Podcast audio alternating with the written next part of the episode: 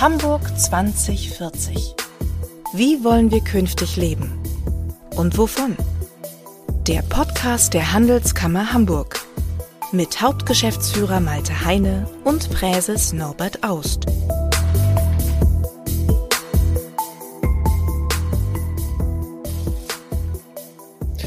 Ja, hallo, herzlich willkommen zum 2040 Podcast der Handelskammer. Heute mit der neuen Wirtschaftssenatorin Melanie Leonard, die äh, der Präses und ich heute getroffen haben und ein spannendes Gespräch geführt haben über ihre Zukunftsvision für den Wirtschaftsstandort. Wie geht's weiter mit dem Hafen, aber auch mit der Innenstadt, Fachkräfte, was sind die Säulen unseres künftigen Wohlstands, wovon wollen wir leben? Und auch ein Ausblick äh, auf die nächsten Bürgerschaftswahlen und äh, eine Antwort auf die Frage, warum sie als Wirtschaftssenatorin absolut in der Pole Position ist, um auch die Bürgerschaftswahlen sagen, erfolgreich zu, zu gestalten. Ja, Melanie Leonard ist 1977 in Hamburg-Wilhelmsburg geboren, äh, verheiratet, einen Sohn und wohnt mittlerweile in Marmsdorf. Und äh, sie hat sich heute für diesen Podcast einen ganz besonderen Ort gewünscht, nämlich ihren persönlichen Zukunftsort. Das wollen wir jetzt künftig bei den Podcasts immer so machen, dass sich die Gesprächspartner und Partnerinnen dann eben diesen ihren persönlichen Zukunftsort aussuchen können. Und äh, wir sind heute im Digital Hub Logistics hier in der Speicherstadt und äh, hier passiert wirklich Zukunft mit Innovation und äh, vielen Startups, die die Hamburger starke Branche der Logistik hier in die Zukunft treiben. So, jetzt freue ich mich auf den Präses und die neue Wirtschaftssenatorin. Hören wir mal rein.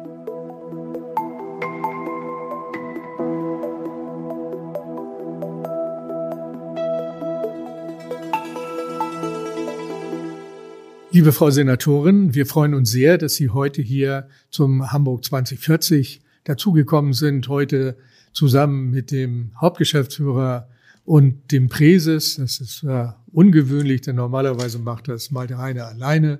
Aber ich wollte unbedingt dabei sein in dem Gespräch mit Ihnen. Herzlich willkommen. Dankeschön. Wir haben hier so, so kurze, kurze Fragen zum Einstieg, als, als Warm-up, ähm, um Sie ein bisschen vorzustellen. HSV oder St. Pauli? HSV. Dom oder Schlagermove? Harburg. Geht das als Antwort? Was, was gibt's da? In, Insel, Inselfest? Also. Inselfest. Wir ja. haben unser Binnenhafenfest. Okay, genau. alles klar. Fahrrad oder E-Scooter? Fahrrad. Und Elbe oder Alster? Elbe. Gut, das war kurz und schmerzlos. Ne? Na, ich fange mal mit einer ganz anderen Frage an. Als feststand, äh, dass Sie neue Wirtschaftssenatorin wurden, bin ich sofort gefragt, hat sie denn auch Ahnung vom Hafen? Und ähm, ich will meine Antwort nicht verhehlen und daraus gleich eine Frage machen. Ich habe gesagt, natürlich hat sie Ahnung, sie kommt aus Harburg. Und wenn man von da aus nach Norden guckt, dann kommt man am Hafen nicht vorbei. Sind Sie mit der Antwort einverstanden? Sehr einverstanden, weil erstens äh, fahre ich in der Tat physisch jeden Tag dran vorbei. Aber Harburg zeichnet ja auch aus, das machen sich viele Leute nicht bewusst, dass äh, wesentliche Teile der hafennahen Industrie liegen im Bezirk Harburg. Also hat man äh, schon von kleinst auf an eine enge Verbindung zu den unterschiedlichen Industrieunternehmen, zu Menschen, die dort arbeiten und weiß um die stadtweite Bedeutung. Insofern würde ich schon sagen, dass ich schon mal ja, mit dem Hafen Kontakt hatte. Dann machen wir doch gleich mal weiter mit dem Hafen. Ähm, ich habe mal in einer Rede gesagt, der Hafen ist unsere Vergangenheit, unsere Gegenwart und unsere Zukunft. Äh, wie stellen Sie sich denn den, die Zukunft unseres Hafens vor? Also ich bin fest davon überzeugt, äh, dass der Hafen in Hamburg auch in Zukunft eine hohe Bedeutung hat. Und zwar auch als Hafen selbst, nicht nur als Kulisse, das ist mir sehr wichtig. Ähm, viele Menschen machen sich gar nicht bewusst, äh, wenn sie sozusagen morgens ihre Schuhe anziehen, welche Weltreise die schon unternommen haben, um über den Hafen zu ihnen zu kommen. Und das wird auch in Zukunft so sein. Waren ändern sich, Haupthandelsrouten können sich verändern, aber dass Hamburg ein wichtiger Import- und Logistikpunkt für ganz Deutschland ist, das wird bleiben, wenn wir jetzt richtige Entscheidungen treffen. Mhm. Da Sie ja noch relativ frisch im Amt sind, als Frage, als Sie dann die Entscheidung gefasst haben oder gefragt worden sind, Wirtschaftssenatorin zu werden, was war Ihr erster Gedanke, was das vordringlichste Thema, was Sie anpacken wollen? Ne? Als äh, ich oder als bekannt wurde, dass ich Wirtschaftssenatorin äh, werden soll, war tatsächlich die Hamburger Debatte voll von den Fragen um das Thema ähm, Hafenunterhaltungsmaßnahmen, auch bekannt als Schlick. Und äh, insofern war völlig klar, dass das eins der ersten Themen jedenfalls ist, wo es äh, unbedingt erforderlich ist, dass man sich da sehr engagiert. Mhm. Weil klar ist, wir sind ein großer Tidehafen. Wir haben eine unheimlich weit verzweigte Hafenstruktur längs der Norderelbe und über den Kühlbrand Richtung Süderelbe. Und da ist es völlig unbeschadet, welche Fahrrinnenanpassung man nun gemacht hat oder nicht, immer erforderlich, dass man Hafenunterhaltungs- und Ausbauungsmaßnahmen macht. Und ähm, da war mir völlig klar, das ist ein Thema, da muss man sich jetzt stark persönlich einbringen, sonst geht's schief. Nun ist, glaube ich, allen klar, dass wir dass der Hamburger Hafen erreichbar sein muss. Und das bedeutet, dass die Schiffe vor allem den Hafen erreichen.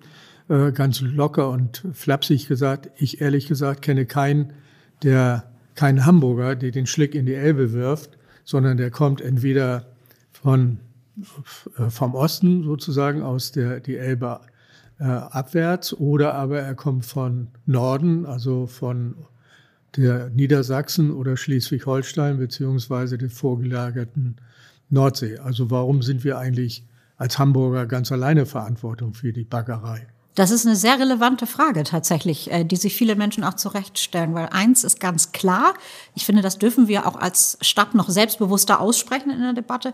Der Hafen ist in Hamburg. Er ist uns wichtig. Wir fühlen uns auch für unsere für die Unterhaltung verantwortlich. Deswegen stoßen wir all diese Debatten, die andere so stören, auch ständig an. Aber er dient uns nicht alleine. Das muss man mal klar sagen. Und äh, das Thema Sedimente und auch Qualität der Sedimente, Sprichwort, äh, sind die schmutzig und wenn ja, wie, hat auch was mit Hafenunterhaltungsmaßnahmen weit äh, nord- und östlich von Hamburg zu tun, um das mal deutlich zu sagen. Insofern bin ich immer erstaunt, äh, mit wie wenig Interesse das zum Teil in der Nachbarschaft verfolgt wird, wie wir hier in Hamburg ähm, zurechtkommen mit dem Thema Sedimentmanagement, weil eigentlich müsste ähm, auch in anderen Bundesländern doch total klar sein, dass die eigene Wirtschaft ein hohes Interesse daran hat, dass es im Hamburger Hafen funktioniert. Da gibt es eine Menge und auch tatsächlich relativ aktuelle Untersuchungen, äh, die zeigen, dass, was ich sehr interessant fand zum Beispiel, wesentliche Warenströme auch bis nach Bayern über mhm. Hamburg importiert und wieder exportiert werden. Produktladung zum Beispiel, Projektladung, äh, großer Maschinenbauer äh, geht nicht über den Westen Rotterdam-Amsterdam, sondern die geht über Hamburg, weil wir hier auch eine sehr, sehr gute landseitige Infrastruktur mit der Eisenbahn haben. Mhm. Und äh, vor diesem Hintergrund staune ich, dass ähm, man manchmal nicht nur den Eindruck hat, wenn man in Hamburg äh, sich um den Hafen kümmert, dass andere da eine gewisse Lässigkeit haben, sondern zum Teil ähm, bin ich sogar ein bisschen ähm, erstaunt darüber, äh, dass es da sogar welche gibt, die stark vom Hafen profitieren, die so tun, als wäre das ja irgendwie ein kleines kommunales Themachen. Ähm, das ist schade. Genau, das stört uns schon lange, ehrlich gesagt. Und wir haben ja im letzten Jahr einen Zukunftsplan für den Hafen vorgelegt, der viele brisante Themen angefasst hat und aber auch Vorschläge gemacht hat für den neuen Hafenentwicklungsplan. Ähm, wann kommt er? Was äh, haben wir zu erwarten? Und äh, wie stellen sich die Zusammenarbeit mit der Handelskammer vor? Denn wir vertreten ja 170.000 Unternehmen in dieser Stadt und davon sind natürlich wichtige Entscheider, Entscheidungsträger auch Unternehmen der, im Hamburger Hafen. Mhm. Also äh, es ist ja gerade die Verbändeanhörung zu Ende gegangen. In dem Rahmen hat sich die Handelskammer ja intensiv beteiligt und äh, eine ganze Reihe von Implikationen, die die Handelskammer wichtig findet, haben wir auch in den Hafenentwicklungsplan aufgenommen. Ich nenne mal so drei, vier Beispiele.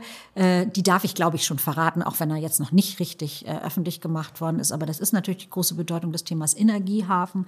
Das ist die Frage, wo wollen wir westlich des Hafens hin, äh, geländetechnisch. Das ist die Frage Sedimentmanagement und wo stehen wir im Vergleich zu anderen Häfen. Das sind Impulse, die die Handelskammer unter anderem äh, gemacht hat. Und das sind welche, von denen ich sagen kann, da werden, die werden Sie wiederfinden. Das haben wir positiv aufgegriffen. Ähm, es geht jetzt darum, all diese Stellungnahmen einzuarbeiten. Es sind ja nicht nur Stellungnahmen an uns gekommen, die den Hafen äh, genauso wichtig finden wie wir. Ähm, sind durchaus auch Stellungnahmen gewesen, wo man sagt, gut, ähm, da geht es darum, den Hafen als Kulisse zu erhalten, aber äh, viel mehr. auch Ja. nicht. Und äh, auch die müssen wir aber gewissenhaft beantworten. Und dann wird der, der Hafenentwicklungsplan jetzt äh, demnächst das Parlament erreichen. Und wenn es nach uns geht, äh, dann auch im Senat noch in diesem Halbjahr verabschiedet werden. Es ist höchste Zeit. Wir hätten ihn schon gerne vorher vorgelegt. Ich spreche noch mal ein ganz brisantes Thema an, was auch in unserem äh, Hafenplan steht, Zukunftsplan Hafen, nämlich Moorburg. Wir haben ja da einen Energiehafen vorgeschlagen unter Erhalt des alten Stadtteils Moorburg, ja eines der ältesten Stadtteile unserer Stadt, der seit 40 Jahren darauf wartet, entwickelt zu werden, ähm, der immer ausgeklammert ist, weil er als Hafenerweiterungsgebiet gibt. Aber die 700 Menschen oder fast 1000 Menschen, die da wohnen, wird, glaube ich, keiner mehr umsiedeln wollen, oder? Naja, ich sag mal, das, was wir jetzt im, in Moorburg möglich machen können mit dem Elektrolyseur, der da ja nicht nur irgendwann, sondern jetzt sehr konkret praktisch übermorgen äh, geplant ist. Äh, Die Fragen äh, der Anleger für flüssig äh, für Wasserstoff wie Ammoniak und dergleichen mehr, das sind ja Dinge, die wir sehr gerne aufgegriffen haben, als, auch als Senat. Und ich glaube, da wissen wir uns ja im Ziel identisch mit der Handelskammer. Die sind möglich, weil wir da eine Flächenausweisung Hafengebiet haben. Das muss man klar sagen. Und was immer mit dem Ort Moorburg in Zukunft noch möglich ist, muss möglich sein, ohne dass wir diese Hafengebietsausweisung verlieren, weil die ist für eine industrielle Nutzung, das wissen diejenigen, die Industrie betreiben, einfach unheimlich wichtig. Wir sind eben in einem engen Stadtraum und da gibt es natürlich auch Konfliktpotenziale. Und um diejenigen, die da jetzt auch Zukunftstechnologien betreiben wollen, zu unterstützen, brauchen wir diese Hafengebietsausweisung, sonst haben die ein Thema mit ihrer Zukunft. Und ob dann, wenn wir das alles ins Werk gesetzt haben, noch erforderlich ist, dass wir über die Flächenausdehnung hinausgehen, das ist dann zu entscheiden. Ähm, Ich halte das aber nicht für unwahrscheinlich, dass es da am Ende der Strecke ein Ergebnis gibt, mit dem alle gut umgehen können. Ich will gerne noch mal zurück auf dieses Thema nationale Bedeutung des Hamburger Hafens, weil das ja eben auch genau die Sache ist. Es ist keine Hamburger oder norddeutsche Veranstaltung, sondern die Versorgungssicherheit unseres Landes hängt davon ab. Die Hälfte des seewertigen deutschen Außenhandels geht über Hamburg. Deswegen ist es auch eine Legende, dass Rotterdam der wichtigste deutsche Hafen wäre. Das nicht, nicht wahr, sondern das ist auch von Zahlen des Verkehrsministeriums soweit, äh, soweit klar. Ähm, und insofern sind wir sehr gespannt. Der neue maritime Koordinator der Bundesregierung kommt aus München. Ja, dem ist das also auch nochmal näher gebracht worden jetzt. Und er muss es also auch sehen, das ist halt eine, auch ein gutes Signal. Es ist nicht nur mal Norddeutscher, das das macht, finde ich. Aber ähm, ich sag mal, was ja auch erstaunlich war im Zuge der, der Hafen Costco-Beteiligung bei Hala äh, hat sich ja eigentlich auch, haben sich ja Kommunalpolitiker aus dem Schwarzwald bis hin zu Spitzenpolitikern im Schloss Bellevue äh, dazu geäußert, wie wichtig der Hamburger Hafen ist für die kritische äh, Infrastruktur unserer Volkswirtschaft. Ne? Haben Sie den Eindruck, das hat was verändert, dieses Bewusstsein auch, oder haben die das alle schon vergessen? Es war eine politische Nummer. Also die Debatte war ja so einschlägig, muss man sagen. Also das war ja wirklich in einer, also da ist ja über diese Costco-Beteiligung debattiert worden, als wäre es wirklich so, als hätten wir jetzt den Hafen tatsächlich als Hafen verkauft, was ja nie, nie, nie, das ist mir auch ganz wichtig, nie zur Debatte stand. Ähm, mein Eindruck ist aber jetzt nach einigen Wochen im Amt und äh, ja auch der Situation, dass wir darauf angewiesen sind, als Hamburg auch mit Bundesbehörden zu kooperieren, was zum Beispiel bestimmte Gutachterverfahren für die äh, Fahrrinnenanpassung, für die Freigabe von Wassertiefen und so weiter betrifft, dass die gleiche Werbe nicht aufgebracht wird, um diese Themen zu lösen. Und das ist extrem bitter, weil man könnte ja denken, dass jemand, mit, der mit Kraft ausspricht, dass der Hafen kritische Infrastruktur ist, auch mit der gleichen Kraft dafür sorgt, dass die weiter seeseitig erreichbar ist. Das kann ich im Moment nicht feststellen und das finde ich sehr schade. Ja, wir, wir auch. Ja. Und insofern brauchen wir auch da den norddeutschen Schulterschluss, um die Erreichbarkeit weiter sicherzustellen. Und dann kann nicht sein, dass aus, von Bundesebene die Instandhaltungsmaßnahmen nicht durchgeführt werden, so viel Personal abgebaut wird, dass es gar nicht mehr, gar nicht mehr zu leisten ist. Also das müssen wir immer wieder deutlich machen, glaube ich, auch äh, absolut gemeinsam. Ne? Ja, und was, was ein zweites Thema ist, ist, wir leisten hier für das ganze Land einen wichtigen Dienst, tun das gerne. Das ist unsere DNA, das berühmte Kaufmannstum und so weiter. Und es gibt ja auch wirklich in Hamburg über Jahrhunderte tief verwurzelte, gute internationale Beziehungen, die ein weltweites Netz haben. Ähm, Gleichwohl unterhalten wir den Hafen, leisten hier ähm, Zukunftsforschung für Logistik, alles aus kommunalen Mitteln, mit den Mitteln einer großen Stadt. Das muss man mal aussprechen. Mhm. Und natürlich finden wir uns immer groß und wichtig, das ist überhaupt keine Frage. Aber andere europäische Häfen haben eine nationale Entwicklungsstrategie und auch nationale Mittel. Und insofern geht es uns auch darum, darauf aufmerksam zu machen bei der Bundesregierung. Nehmt das mit der nationalen Hafenstrategie ernst. Die Niederlande und Belgien haben eine. Und die sieht man auch in Rotterdam und Antwerpen. Und ähm, unser Wunsch ist lediglich, dass das, was es schon gibt an Bundesbehörden, auch funktioniert.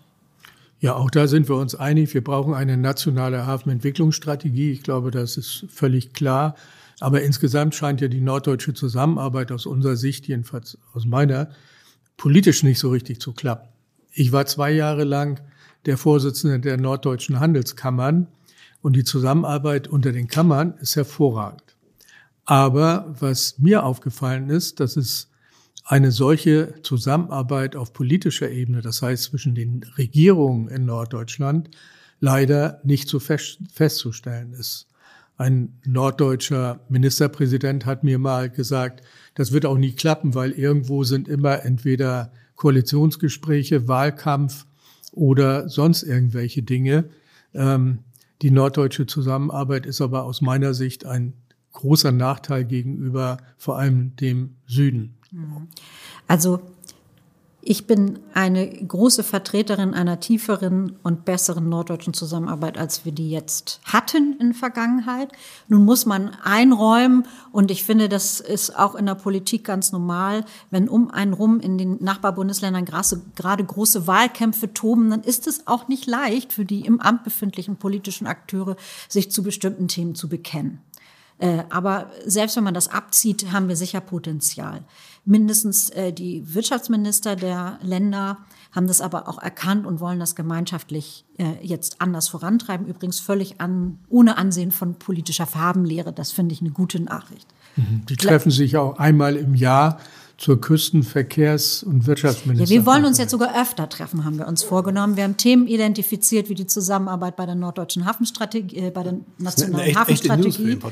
äh, ähm, und äh, da wollen wir uns treffen. Und natürlich gibt es jetzt auch ein Bekenntnis dazu, dass man das Sedimentthema wird auch mitbearbeiten wollen und müssen. Und auch in dem Zusammenhang haben wir fest verabredet, dass wir uns in diesem Halbjahr noch richtig äh, treffen wollen in geordneten Zusammenhängen. Aber ich will einen Satz noch ergänzen, weil da darf man sich auch nichts vormachen. Ähm, Kooperation ist gut, wichtig und richtig und das gilt auch für die Häfen. Am Ende sitzen aber die Kunden der Häfen, Umschlag ist kein Selbstzweck, da wo sie sitzen. Und da wird es weiterhin so sein, dass es Menschen gibt, die in Hamburg ihre Ware haben wollen, völlig egal, was wir an Kooperationsstrukturen mit anderen Häfen vereinbaren. Und darauf müssen wir eingestellt sein. Das heißt, Hafenkooperation darf nicht gleichbedeutend sein mit Konkurrenzausschluss oder mit Hamburg soll verschlicken. Das funktioniert nicht. Definitiv. Ja? Ähm, Sie waren vor Ihrer Aufgabe als Wirtschaftssenatorin Sozial- und Arbeitssenatorin. Das haben wir in der Wirtschaft erstmal positiv aufgenommen, weil das ja auch bedeutet, dass sie sich insbesondere mit der Frage, wovon wollen wir äh, künftig leben, auch intensiv beschäftigt haben in dieser, dieser Aufgabe. Das ist ja auch unser Claim Hamburg 2040, wie wollen wir künftig leben und wovon, mit dem Schwerpunkt drauf. Und insofern wäre mal unsere Frage, wenn Sie jetzt die, die Chance haben, dieses Wovon auch ganz aktiv zu gestalten in der neuen, neuen Funktion, ähm, wie sind Ihre Ideen, Ihre Vision? Was würden Sie sagen in den nächsten 20 Jahren? Wie soll sich Hamburg entwickeln? Und was unterscheidet uns und was lässt uns strahlen in 20 Jahren im Jahr hm. 2040 dann auch äh, gegen anderen Standorten? Ne? Ja, also ich finde, wenn man guckt, was Hamburg zu bieten hat, mhm. dann gibt es ja zwei große Erkenntnisse. Erkenntnis Nummer eins, Hamburg ist eine 1,9 Millionen Stadt. Das muss man tapfer und laut einmal aussprechen bevor man die nächsten Sätze sagt. Das bedeutet, das, wovon wir leben wollen in Zukunft, muss dafür reichen, dass wir auch aus meiner Sicht mindestens so bleiben, wie wir sind. Und wir haben auch noch ein bisschen Wachstumspotenzial an der einen oder anderen Stelle. Und das heißt, wir werden mehrsäulig. Oder meine Vision, wenn man das sagen darf, meine Vorstellung von der Zukunft ist, dass wir auch weiterhin mehrere Säulen haben, auf denen unser Wovon ruht. Eine starke Säule sind gut, gute, gut bezahlte Industriearbeitsplätze, wo Produkte hergestellt werden, die wir konkret auch in Deutschland und Europa brauchen. Mhm. Die zweite Säule ist, Hamburg ist und war immer ein starker Dienstleistungsstandort. Das werden wir bleiben und da wird sich auch noch mehr tun. Und da reicht das Spektrum von Logistik, mhm. an der einen Stelle. Also wer kümmert sich eigentlich darum, dass der Gegenstand, den ich in dem Moment haben will, äh, wo ich ihn brauche, auch dann da ist. Völlig egal, was das übrigens für einer ist. Ne? Das reicht vom Brötchen am Morgen äh, bis äh, zum berühmten Paar Schuhe, das schon eine Weltreise hinter sich hat, bevor es an meinen Fuß kommt. Ähm, und das Dritte ist, äh, wir sind auch eine Stadt, wo man gut leben kann. Und das birgt ein großes Potenzial äh, auch für Forschung und Entwicklung. Weil das tut sich da, wo man frei denken kann, wo man viele verschiedene Sachen sieht, wo man erlebt, was man erdacht hat im, am selben Ort, umso besser.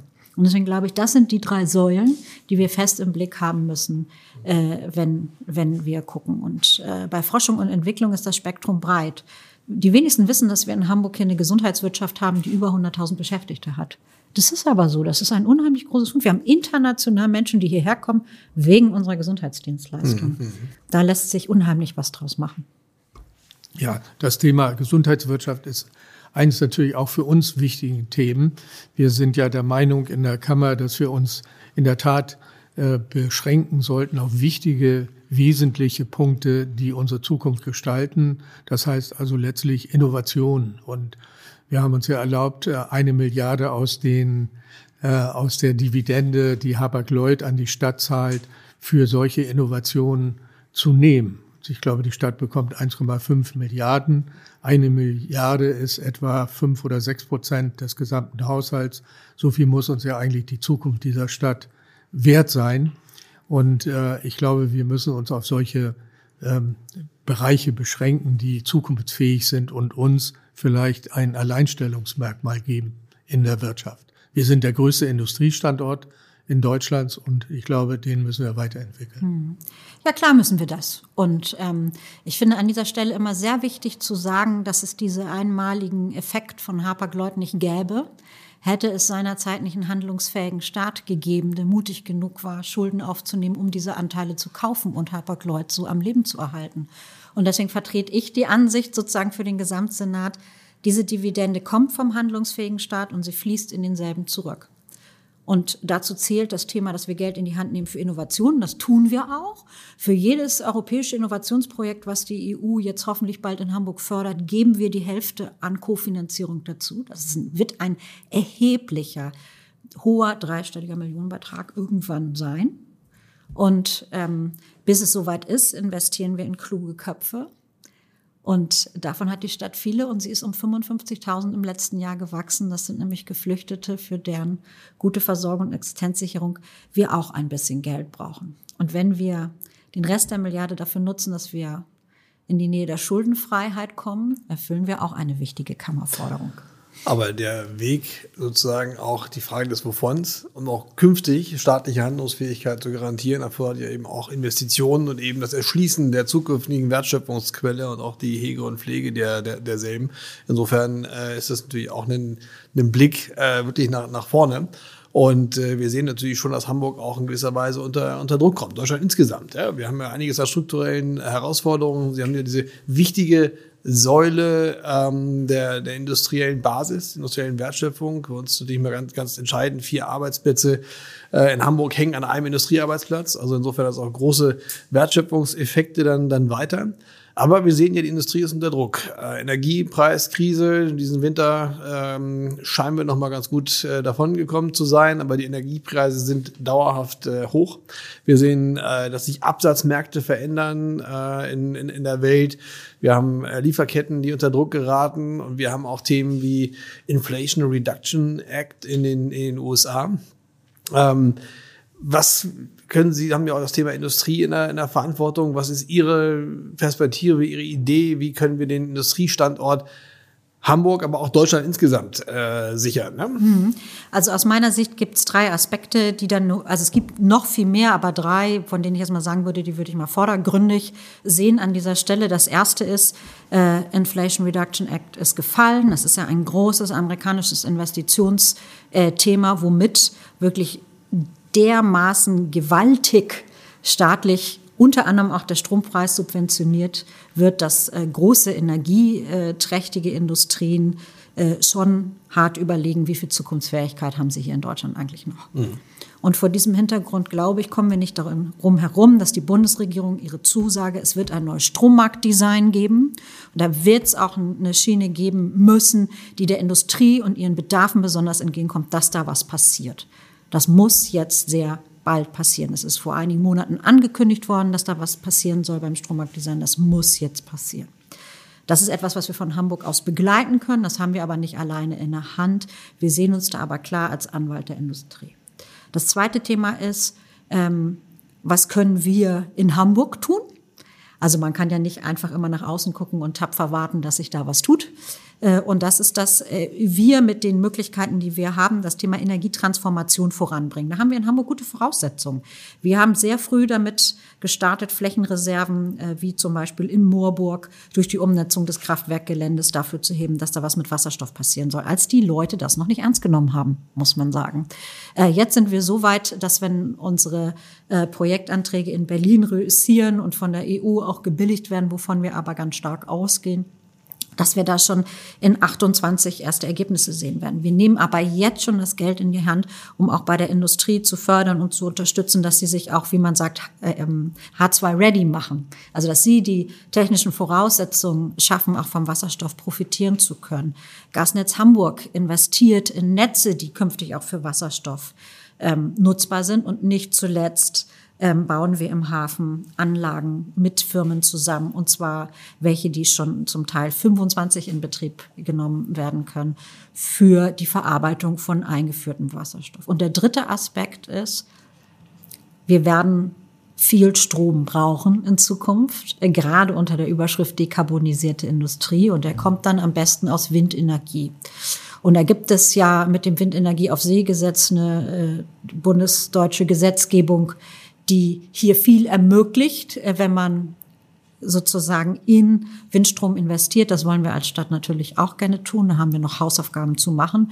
Und vor allen Dingen können wir hier sehr davon profitieren, wenn wir eine ernst gemeinte Partnerschaft mit Schleswig-Holstein eingehen. Die haben die Flächen und den Willen und wir haben die Industrie und die Menschen, die den Strom brauchen. Und das wird gut klappen.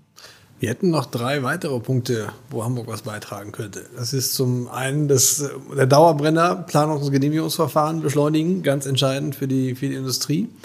Ähm, dann die Erschließung neuer Märkte, Internationalisierung. Wir sind der Außenwirtschaftsstandort und auch gerade unsere Industrie äh, und der, der Hafen brauchen eben die internationalen Verbindungen. Da ist einiges im, in Unruhe und uns fehlt wirklich auch so die, die Stimme, die sich auch für, für Freihandel auch mit, mit einsetzt. Ich glaube, da kommt Hamburg auch eine wichtige, wichtige Bedeutung zu in der handelspolitischen Diskussion, die wir äh, aktuell mit, äh, mit haben. Und Fachkräfte. Ja, exzellent ausgebildete und gut verfügbare Fachkräfte, auch zugewanderte Fachkräfte in einer lebenswerten Metropole sind, glaube ich, auch immer noch die ganz starke Basis, wo wir auch gemeinsam eine ganze Menge dran, dran arbeiten. Ne? Ja, also was das Thema Fachkräfte betrifft, hat sich ja Hamburg zum Glück lange vor anderen Bundesländern auf den Weg gemacht, auch gute Strukturen für Fachkräfteeinwanderung zu schaffen mit dem Hamburg Welcome Center. Mhm. Das wir jetzt ja mit gemeinsamer Ausländerdienststelle so aufgestellt haben, dass auch, äh, wenn ein Arbeitgeber im Ausland Fachkräfte akquiriert, eine gute Einreise und ein gutes Ankommen hier möglich ist. Ähm, ein zweites wichtiges Thema, und da war ja die Handelskammer immer ein starker Partner, und wenn es nach mir geht, wird sie es auch bleiben an der Stelle. Das ist die Frage, welche Potenziale am Arbeitsmarkt in Hamburg heben wir noch? wo Menschen einfach äh, bisher gut klargekommen sind, aber unter ihrem Potenzial gearbeitet haben. Also was wir tragen als Stadt äh, Weiterbildungsstrukturen bei und äh, die Kammer trägt mit ihren Unternehmen Praxiserprobung bei. Mhm. Gibt es wahnsinnig erfolgreiche Beispiele. Und daran müssen wir weiter festhalten. Das müssen wir machen, denn in Zukunft wird es ja nicht mehr so sein, dass man viele Jahrzehnte in derselben Tätigkeit bleiben kann selbst wenn man das möchte und wünscht. Da zieht an der einen oder anderen Stelle der Wandel über einen hinweg und wenn wir die Menschen nicht verlieren wollen, müssen wir ihnen was anbieten. Und da sehe ich beide Akteure stark zusammen. Was das Thema Außenhandel betrifft, ähm, ja, das ist und kann und muss auch eine Rolle in Zukunft von Hamburg sein, ganz besonders laut darauf aufmerksam zu machen, dass wir nicht alleine auf der Welt sind, sage ich immer. Ähm, und ich glaube, das haben wir auch sehr authentisch in den letzten Monaten getan, als es schwierig war, zum Beispiel auch für Vertrauen in bereits geknüpfte Handelsbeziehungen zum Beispiel nach China zu werben. Ähm, Das, das werden wir tun. Wir werden es aber nicht alleine tun können, muss man sagen. Da brauchen wir eine starke Kammer, die mitmacht. Ne? Ja, lassen Sie mich noch mal zurückkommen zu den Fachkräften. Die Handelskammer ist ja verantwortlich für die Berufsausbildung der gesamten gewerblichen Wirtschaft. Und äh, das nehmen wir sehr, sehr ernst, weil das die Grundlage ist für einen erfolgreichen Wirtschaftsstandort. Wir haben 3500 ehrenamtliche Prüferinnen und Prüfer, die die gesamte Berufsausbildung begleiten und prüfen. Und wir haben ja kürzlich erst eine ausführliche Fachkräftestrategie vorgelegt, in dem ein Bündel von Maßnahmen da sind, insbesondere natürlich, was die Weiter Aus- und Weiterbildung angeht, die Fortbildung angeht, aber natürlich auch das Anwerben von Arbeitskräften. Fachkräfte allein äh, trifft es ja nicht so ganz, sondern es geht um Arbeitskräfte in allen Bereichen. Ähm, und ich denke, da sind wir da gemeinsam auf einem sehr guten Weg. Wobei wir allerdings auch noch, und als Sozialsenatorin und Mutter wissen Sie das ja auch, dass man eigentlich anfangen muss, zum Beispiel bei den Kitas und bei der Schule. Und äh, da haben wir vielleicht gemeinsam auch noch ein bisschen Nachholbedarf. Also ich ähm, finde ja tatsächlich, dass es kaum ein Bundesland gibt, was beim Thema Frühbildung und Betreuung so viel macht wie Hamburg. Also das ist übrigens eine interessante Zahl angesichts der Zukunftsmilliarde. Ähm, 1,1 Milliarden investieren wir jedes Jahr nur in Kitas. Nur in Kita, Kindertagesbetreuung, 1,1 Milliarden inzwischen. Das ist eine erhebliche Summe. Und trotzdem haben Sie recht, noch immer nicht profitieren genug Kinder davon. Also wir haben da noch Möglichkeiten. Ähm, was ich auch finde, ist, dass wir äh, frühe Bildung und Betreuung noch viel stärker als frühe Bildung auch anerkennen müssen. Wir sind ja immer noch, und unter Corona ist es wieder stark geworden, in so einer Debatte verfangen, ob das nicht einfach eine Ausrede dafür ist, Kinder nicht alleine zu Hause betreuen zu wollen. Ähm, da finde ich, war auch immer die, die, die sehr ausgewogene Stimme der Kammer sehr wohltuend an der Stelle. Und ich glaube, wir können auch immer noch mehr tun, um sozusagen unsere Systeme von Betreuungs- und Bildungsangebot anschlussfähiger zu machen an das, was in der Welt noch so ist. Ne? Das reicht von Berufsbilder kennenlernen, wenn man noch ganz klein ist, äh, bis hin zur Frage, äh, können sich Arbeitgeber eigentlich auch in Branchen, wo das nicht so bisher üblich ist, sowas wie einen Teildienst vorstellen, damit man mit den Bedürfnissen der Kinder und dem, was Kitas anbieten, als Arbeitnehmerin noch besser klarkommen kann an der Stelle. Ich glaube, da Klar, gibt es noch Zukunftsaufgaben, aber ich bin eigentlich ganz zuversichtlich, dass wir so viel Gutes schon haben, dass wir darauf aufsetzen können. Sie haben ja jetzt in der neuen Funktion auch noch eine Spezialaufgabe, einen Spezialjob mit übernommen. Das ist der ein. Vorsitz im Aufsichtsrat der Hamburg Marketing Gesellschaft. Ja? Das stimmt. Hamburg Marketing Konzern. Ne? Äh, wo wir auch alle gemeinsam drin, drin sitzen oder gemeinsam Gesellschafter sind. Aber das ist ja eine entscheidende Frage. Also wenn wir auch Fachkräfte anlocken wollen, Investitionen nach Hamburg lenken wollen, äh, Touristen nach Hamburg kriegen, kriegen wollen und einfach irgendwie bekannt sein müssen in, in dieser Welt. Das ist, wie, wie sehen Sie mit der Außenperspektive Hamburgs Bild in der, in der Welt? Kennt man Hamburg genug? Wenn, wenn, wenn nein, äh, was müssten wir machen und was können wir als Standort noch beitragen und brauchen wir noch, um so richtig ähm, internationale Strahlkraft noch mhm. zu entwickeln? Also zur letzten Frage ganz klar, ja, natürlich brauchen wir internationale Strahlkraft. Ich glaube das schon. So. Ähm, wenn man sich selbst genug ist, ist das meist der Anfang vom Rückschritt. Also das geht irgendwie nicht. Mhm. Ähm, Gleichzeitig ist in den letzten, würde sagen, zehn Jahren ungefähr, vielleicht noch etwas länger, ja schon gelungen, Hamburg international stärker als bisher in bestimmten Bereichen auf die Landkarte zu heben. Mhm. Ne? Also da gibt es äh, Logistikmessen, ganz kleine in Las Vegas. Da geht es zum Beispiel auch um die Frage, hey, was macht denn ihr in Hamburg mhm. zu den Themen? Ne? Äh, und es reicht bis zu äh, Gesundheitskongressen, große, wo Hamburg vom, von der Landkarte gar nicht wegzudenken ist an bestimmten Stellen. Ähm, Trotzdem glaube ich, dass das, was international sehr geschätzt wird, egal um welche Stadt es geht, ist immer Authentizität.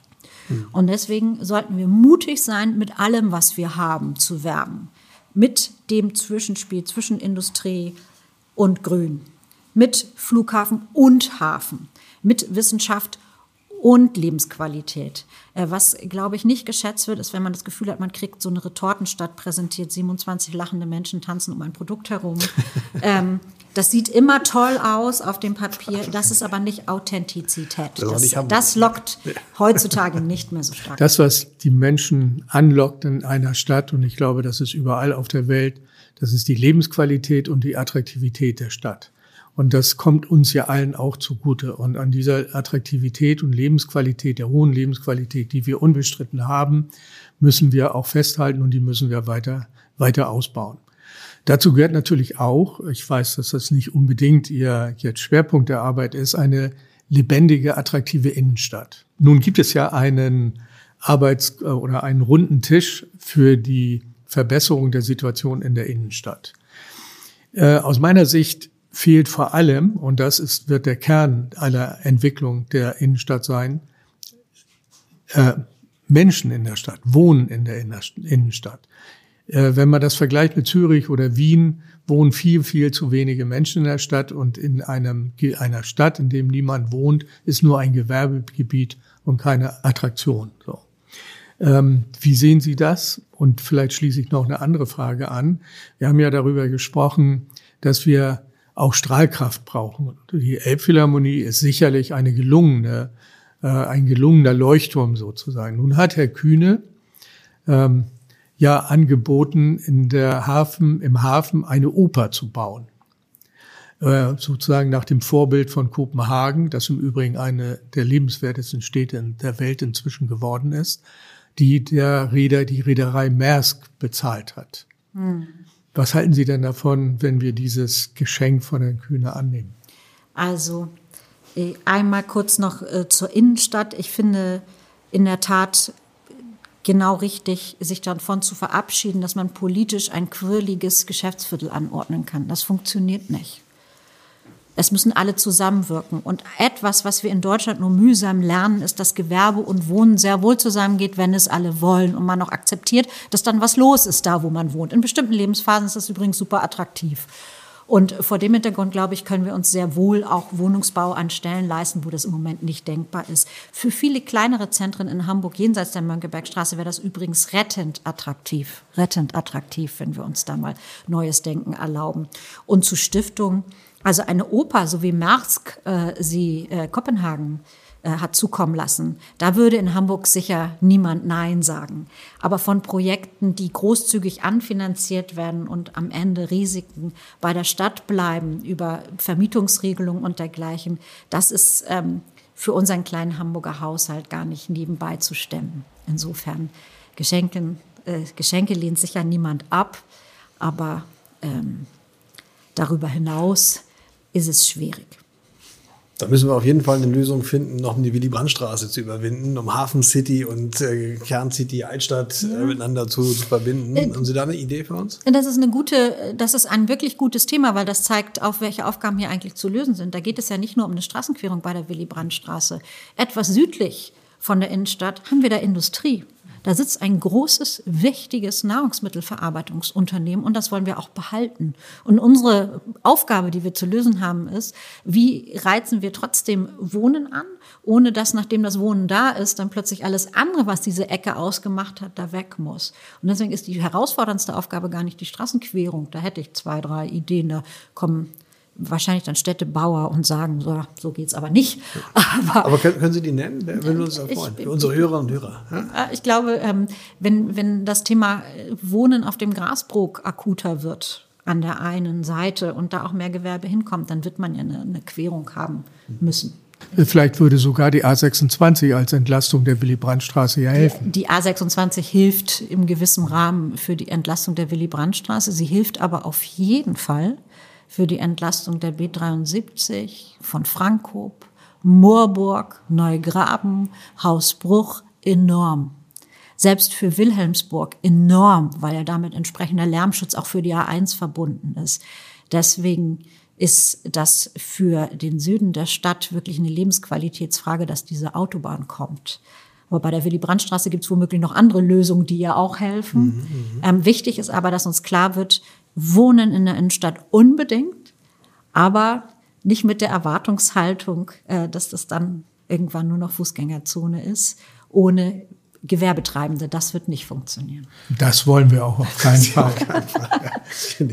Wollen wir zum Abschluss oder so ein bisschen den Ausblick in diesem Podcast so ein bisschen lösen von den Fragen des Wirtschaftsstandortes ganz konkret und den Sorgen und Nöten noch so ein bisschen auch zu Ihrer Person und äh, zur Politik, zur politischen Karriere. Sie haben ja schon äh, dann, ja, beeindruckende Stationen auch gemacht oder als SPD-Landesvorsitzende eine besonders wichtige Rolle und entsprechendes äh, ja, Gewicht hoffen wir natürlich drauf, jetzt auch für die Wirtschaft im, im Senat und im politischen äh, Konzert.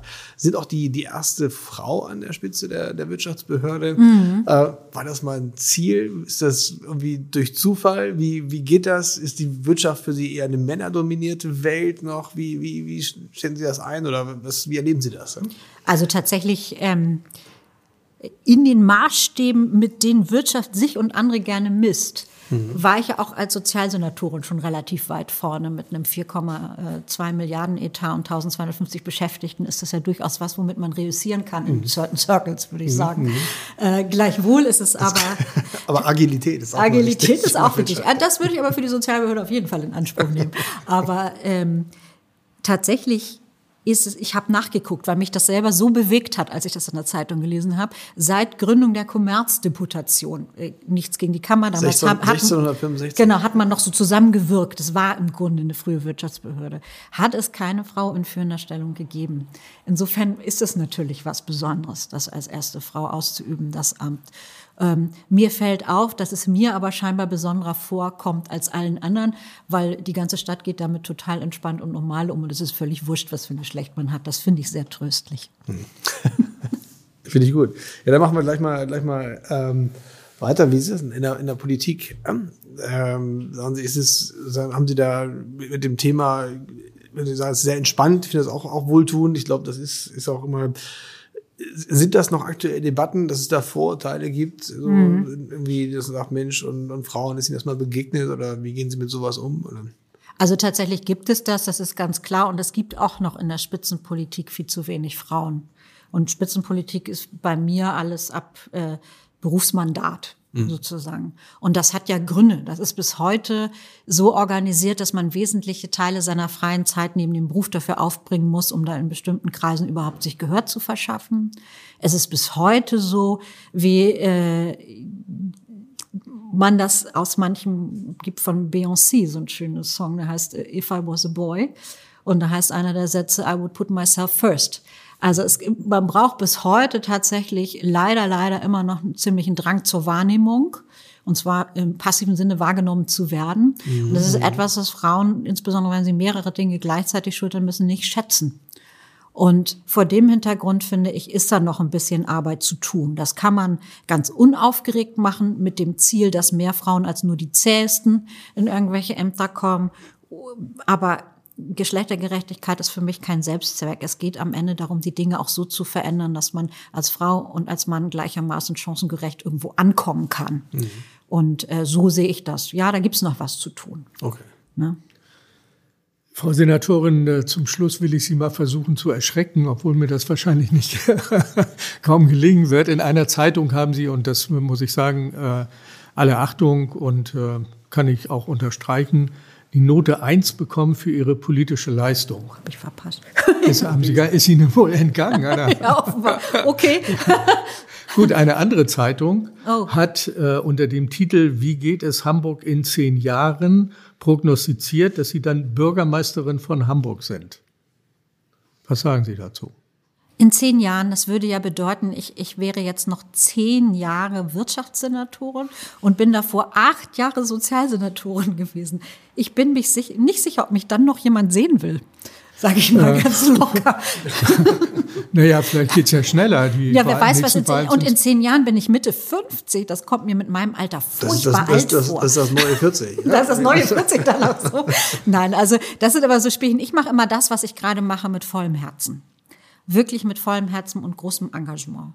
Und ähm, das habe ich auch vor, weiterzumachen. Und ob das dann irgendwann mal ein anderes Amt ist, sehen wir dann. Aber hier steht nicht, dass Sie erst in zehn Jahren Ach Bürgermeisterin so, sind. We will see. wir werden sehen. Nein, alles. Ich bin wirklich jetzt seit seit kurzem, seit kurzem äh, Wirtschaftssenatorin und da sind wirklich viele Aufgaben zu lösen. Und bei allem Engagement für Verständigung und Ausgleich in der Stadt wird es da sicherlich auch polarisierende Ergebnisse geben an mancher Stelle. Und erstmal möchte ich das so gut wie möglich machen. Aber Sie sind ja in einer guten Position. Es gibt immer rund ums Rathaus und die Bürgerschaft immer wieder diese alte Weisheit, die nächsten Wahlen werden auf dem Feld der Wirtschaft äh, entschieden werden. Und äh, insofern äh, sind Sie da in der Pole Position und können einiges zu, zu beitragen. Mhm. Deswegen letzte Frage von, von uns. Was ist denn aus Ihrer Sicht in der Zukunft, wenn Nummer 2040, so heißt der Podcast hier, ähm, aus Hamburg nicht mehr wegzudenken? Welche Maßnahme, welches Projekt, welche Idee mhm. sehen Sie für Hamburg 2040? Ja? Also 2040 ist aus Hamburg nicht mehr wegzudenken ein total erfolgreicher Energiehafen. Es ist aber auch nicht mehr wegzudenken eine total erfolgreiche frühe Bildung und Betreuung für alle Kinder, die es brauchen. Und Hamburg wird verbunden werden mit vielen Menschen, die hier ihre Zukunft äh, suchen und finden. Sehr gut. Vielen Dank für das ja, tolle Gespräch. Gerne. Das war Hamburg 2040. Wie wollen wir künftig leben?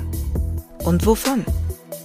Der Podcast der Handelskammer Hamburg mit Hauptgeschäftsführer Malte Heine und Präses Norbert Aust.